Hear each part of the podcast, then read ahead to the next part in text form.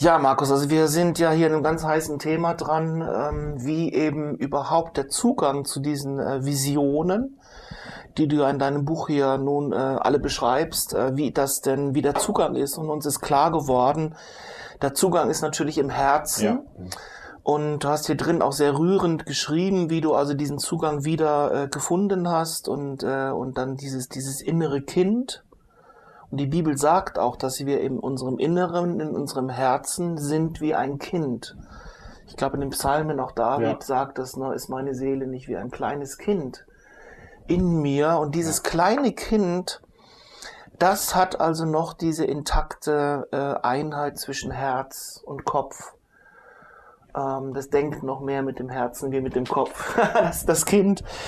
Und sieht die Dinge natürlich entsprechend auch äh, ganz, ganz anders wie dann, dann die Erwachsenen, äh, die dann, ich erinnere mich auch als Kind, wie ich mich als Kind gewundert habe, warum die Erwachsenen sind, wie sie sind.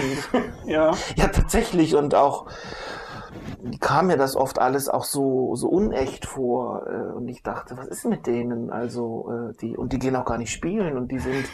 Wie können die das die, nur die, die, spielen? Ja. ja, und die irgendwie reden über irgendwelche Sachen, die, die, die, ja, natürlich als Kind man gar nicht verstehen konnte und auch nicht wusste, warum das wichtig ist.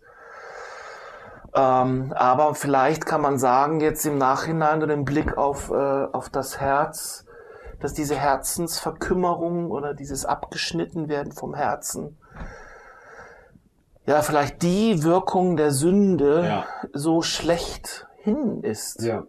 Entweder eigene Sünden oder Sünden von anderen, die man ausbaden muss. Ja.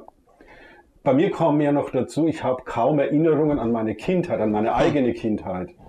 Äh, wenn, dann sind es Sachen, als ich schon älter war oder aus zweiter oder dritter Hand. Aha. Aber eigene Erinnerungen hatte ich so gut wie keine.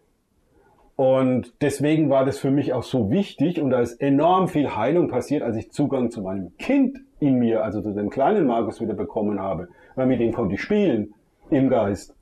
Wir sind dann an den Strand gegangen, ins Wasser äh, oder am Lagerfeuer, was auch immer, was du dir vorstellen kannst. genau das haben wir dann gemacht und nachgeholt. Ah. Und das war natürlich äh, enorm heilsam für mich. Ja.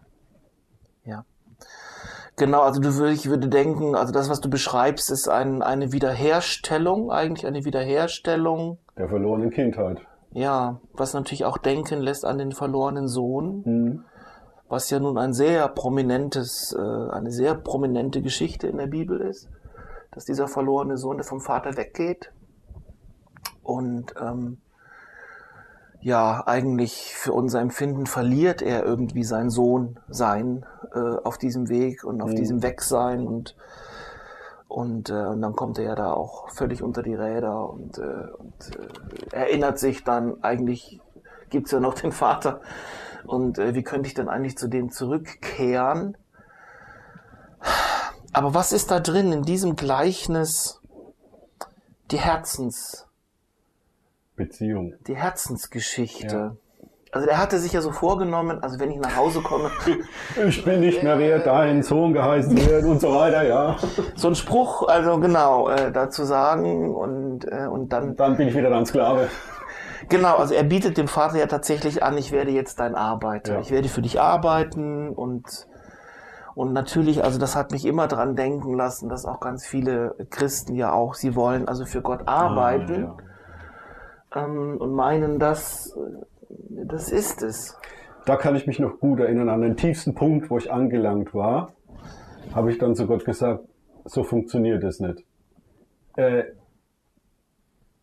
ich arbeite für dich und du segnest mich dafür. Und das hat nicht funktioniert. Also habe ich sozusagen virtuell die weiße Fahne gehisst. Und Gott sagte, ja, das kann auch nicht funktionieren. Das nennt die Bibel auch Götzendienst. Du hast mich zu einem Götzen gemacht. Oh hammerhart. Aber jetzt, nachdem du das aufgegeben hast, kann ich anfangen, an dir zu arbeiten. Und das hat er dann auch gemacht. Danach kam die Verbindung zum Herzen wieder. Aber das erste davor war praktisch die Kapitulation meinerseits, Gott nicht mehr in diese Arbeitsbeziehung zu sehen. Ja, ich arbeite ja, für ihn ja, und er segnet mich dafür. Ja, ja, ja, oder so ein Handel. Oder so, so ein Handel, ja, also so ein fauler Handel letztendlich ist es ja, weil er schenkt mir das Ganze ja. Und ich wollte mir es verdienen, ja, aber das funktioniert nicht. Ja, ja. Das ist ja natürlich auch ein ganz großer Knackpunkt, äh, dass wir auch als Kinder der Welt natürlich, wo alles Geschäft ist, Ja, alles Geschäft, ja. ähm, dass wir eigentlich geneigt sind, jetzt mit Gott auch ein Geschäft, Zu machen. auch ein Geschäft zu machen, weil wir das ja auch gar nicht anders kennen und äh, weil eben alles Geschäft ist und jetzt äh, fragt man sich, ja, wie kann ich Gott kaufen eigentlich Ja. letztlich, ne? Das ist aber ein fauler Handel, der funktioniert mit Gott nicht. Ja. Also in diesem Gleichnis hat ja der Vater dann ähm, den Sohn seinen Spruch, glaube ich, gar nicht sagen lassen. Nee, er ist ihm sofort um den Hals gefallen und hat ihn geküsst. Ja, also das war natürlich, ja, sehr viel Nähe. Also ich, als ich dieses Gleichnis gelesen habe früher, das ist ja heute alles ganz anders, aber wenn ich das früher gelesen habe, also die Idee, also erstmal, dass Gott so sein könnte, Mhm. so herzlich, Ja. Das- Ohne Vorbedingung. das war mir ja also äh, völlig also jenseits meiner Idee, meiner Idee von Gott, ähm, der ganz weit weg war für mein Empfinden. Irgendwie der Thron war weit weg und äh, und der war also emotionsfrei, könnte man sagen. Also ich dachte, da ist, da geht's nur um hier Fakten Gericht. und Akten. Gericht, genau. Es geht um das Gericht und, äh, und jetzt muss man sich also bewähren und sehen, dass man irgendwie noch irgendwie gut aus der Nummer rauskommt. Aber aber dieses also und oder irgendwie das auch auf mich zu beziehen, also Gott würde mir jetzt um den Hals fallen äh, und mich dann auch noch zärtlich küssen. Also das das ist ja, das klingt ja wie fühlt sich an, ja, wie Häresie, das ist Blasphemie, das ist das geht ja gar nicht, ne? Das ist ja so nah. Aber Gott will uns so nahe kommen. Und das habe ich hier oftmals beschrieben, wie ich Gott sehr nahe gekommen bin. Ja. Und ich denke, viele werden daran Anstoß nehmen. Weil das kriegst du nicht mit dem Verstand hin, sondern Ja. du musst es erleben. Erst dann kannst du darüber reden. Wenn du das nur versuchst mit dem Verstand zu analysieren, funktioniert das alles nicht. Wie, wie willst du erklären, der Vater hat mir einen Kuss gegeben? Ja, das geht nicht. Sondern das musst du erleben. Du musst es mit deinem ganzen Wesen erleben. Nicht nur im Verstand das Lesen und ja, ja, so, okay, kann sein, sondern du musst es wirklich erleben und das verändert dich. Also in dem Sinn war das ein enormes Abenteuer, weil es mich massiv verändert hat, was ich da erlebt habe. Ja, Ich bin nicht mehr der gleiche wie vorher. ja, das kann ich auch sagen. ich kenne dich lang genug, Ja. Um sagen zu können, das ist auch wirklich wahr. Sagt doch meine Frau. Ja, die muss es ja noch mehr wissen. Und äh, vor allem sehe ich bei dir die Veränderung eben von diesem im Kopf sein. Und jetzt ist das alles viel herzlicher, Ja. viel herzlicher. So, dein ganzer Ausdruck ist viel herzlicher.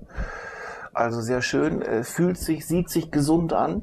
Ich habe auch jetzt noch schwierige Situationen, dunkle Stunden, aber ich kann immer mit dem kleinen Markus reden, wo wir schon drüber gesprochen haben, und der sagt dann ganz einfach, Jesus macht das schon. Wie ein Kind. Oder der Papa macht das schon. Und ich sage, jo, gut. Aber jetzt kommt es aus meinem Herzen heraus und nicht mehr im Verstand, dass ich weiß, Gott macht da schon was und er segnet mich irgendwie, sondern es kommt aus meinem Herzen heraus und es hat eine ganz andere Wirkung auf mich, wie wenn ich das nur wüsste. Vor allem, also gut, bei dem verlorenen Sohn ist tatsächlich meiner Meinung nach der Moment, wo der Vater ihm um den Hals fällt und ihn zärtlich küsst und ihn festhält und ihn auch seinen Spruch nicht sagen lässt oder das völlig ignoriert, dass er jetzt unwürdig ist und ähm, und eigentlich glaube ich, dass in dem Moment äh, dem Sohn äh, die Sohnschaft wieder Geschenkt wird, wiedergegeben wird, genau, und er wieder spürt, wieder spürt, ja. ich, ähm, ich darf, ich soll weiterhin, trotz allem, was geschehen ist, will der Vater den Sohn, er will mich als Sohn wieder haben. Ja, Und natürlich ist das auch ein Wert, also ich, äh, also ich bin so wertvoll, trotz allem, was ich da getan Mist gebaut habe, ja. habe. Ähm, und, und am Ende sagt, glaube ich, der Vater doch, dieser mein Sohn war tot. Und jetzt ist er wieder lebendig. Und jetzt ist er wieder lebendig äh. Letztendlich ist es die, wirklich die Frage, der Zugang zum Herzen, vom Tod zum Leben zu kommen. Ohne Zugang zu meinem Herzen bin ich mehr oder weniger tot. Das ist für mich aus jetziger Sicht war das ein Zombie-Dasein. Ja. Und äh, jetzt, wo das Leben wieder da ist und der Prozess ist also noch nicht abgeschlossen, es kommt immer noch mehr Leben, wenn man mit Gott äh, in Beziehung ist, dabei raus. Das ist ganz anders.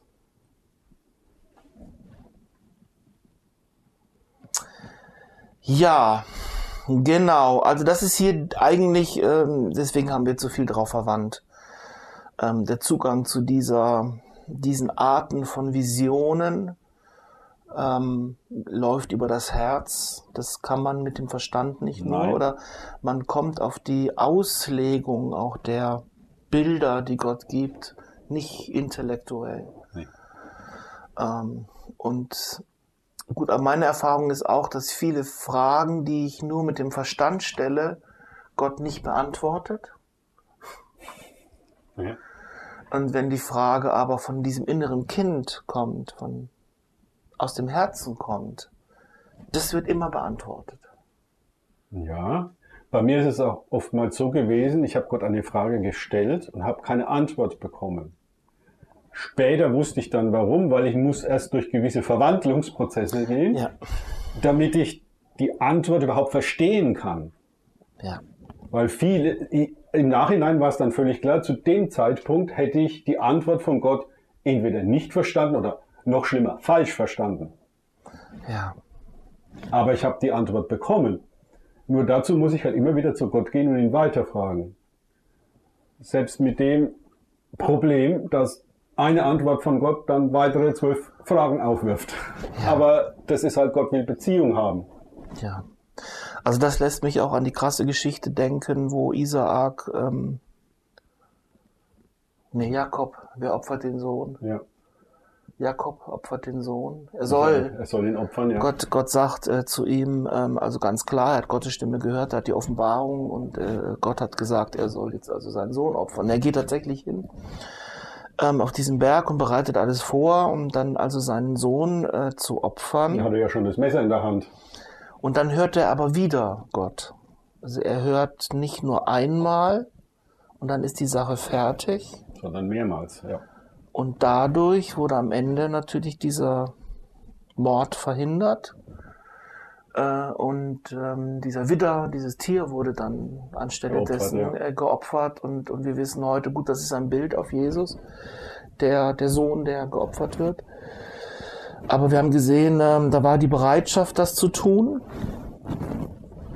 Ähm, aber da war dieses Weiterhören auf Gott. ja. Genau, dieses, das war der Punkt, ne? dieses Weiterhören auf Gott. Ja, das ist wichtig. Ich denke auch, diese Visionen, wie sie da drin sind, sind auch nicht fertig. Wenn sich jemand darauf einlässt, inklusive mir selber gehen die Versionen, Visionen weiter und ich kriege noch weitere Details darüber.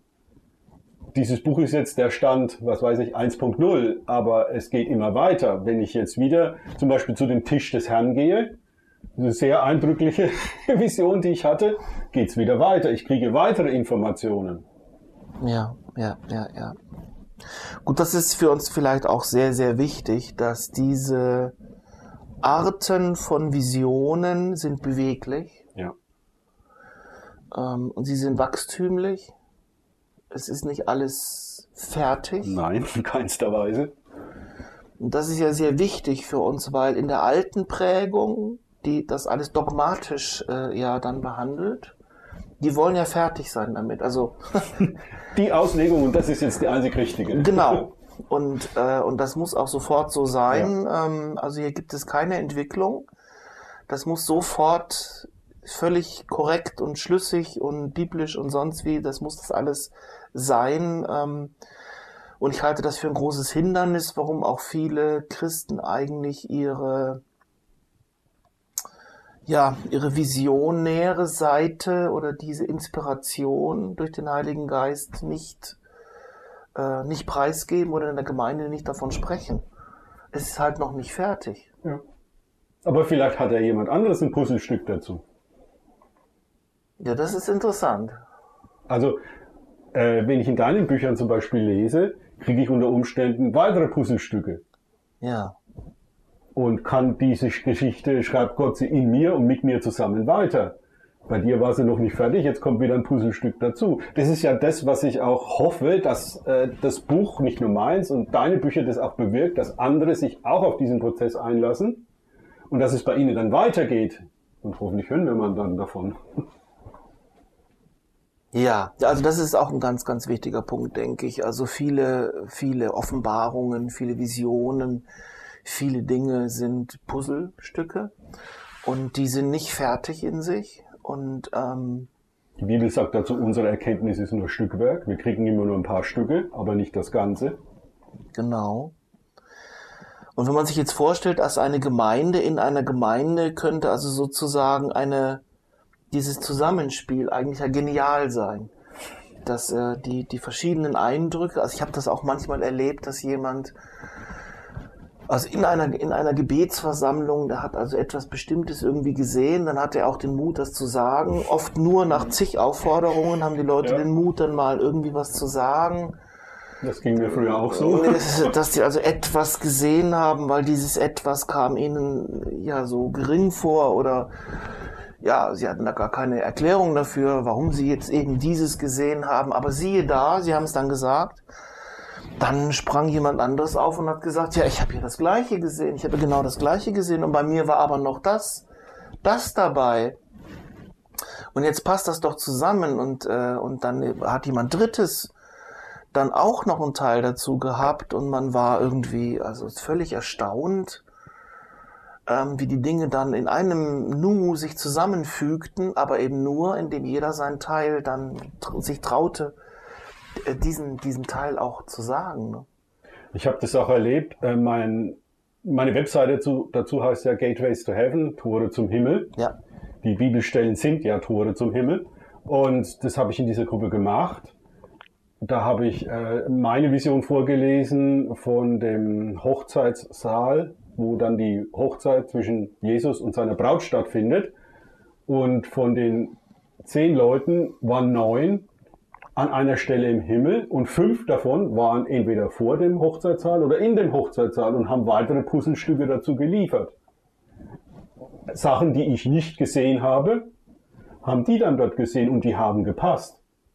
Ja, das ist eigentlich ja sehr schön. Also, ja. ähm, und das würde natürlich äh, äh, der Gemeinde und diesem Zusammenspiel der Gaben ein, ein sehr schönes äh, Gewicht geben, ähm, wie, wie der Heilige Geist das macht, dass er alle daran beteiligt. Ja. Und durch dieses Zusammenspiel wird es dann natürlich sehr reich ähm, und ähm, ja, und es muss nicht einer alleine alles sehen.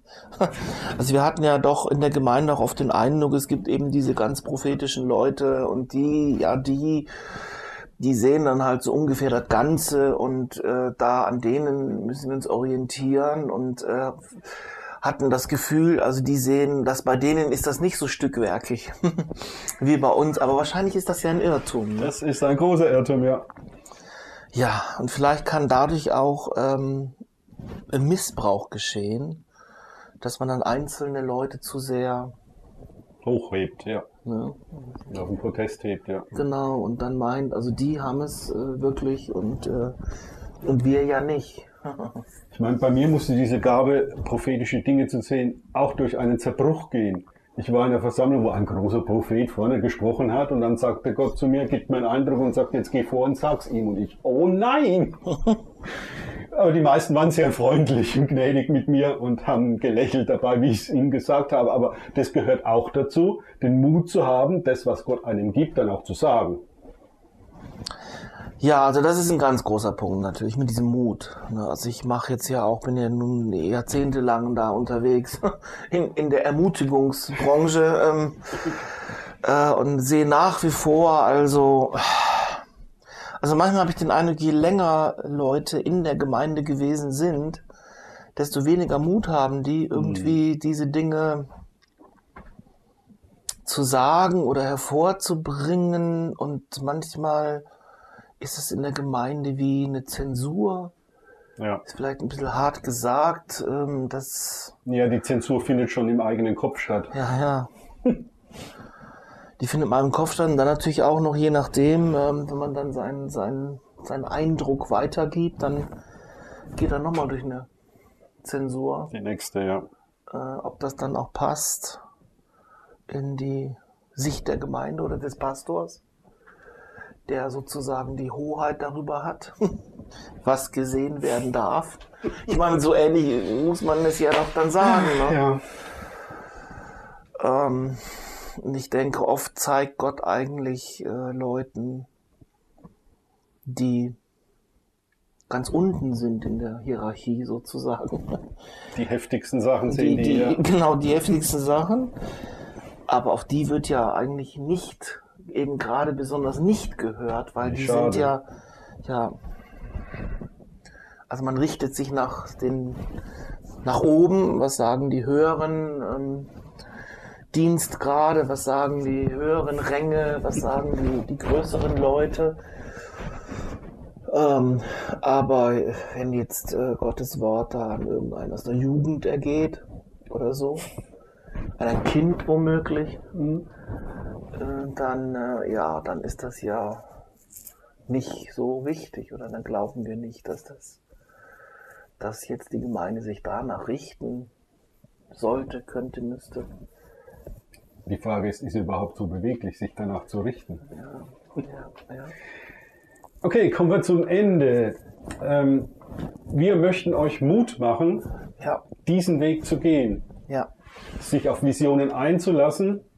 Wenn ihr Bücher lest, das sind ja letztendlich Zeugnisbücher von mir, von Frank, tiefer reinzugehen, Gott zu fragen, immer wieder zu fragen, die Antworten zu bekommen und auch mit anderen darüber zu reden. Nennt man auch Zeugnis geben. Amen. Amen.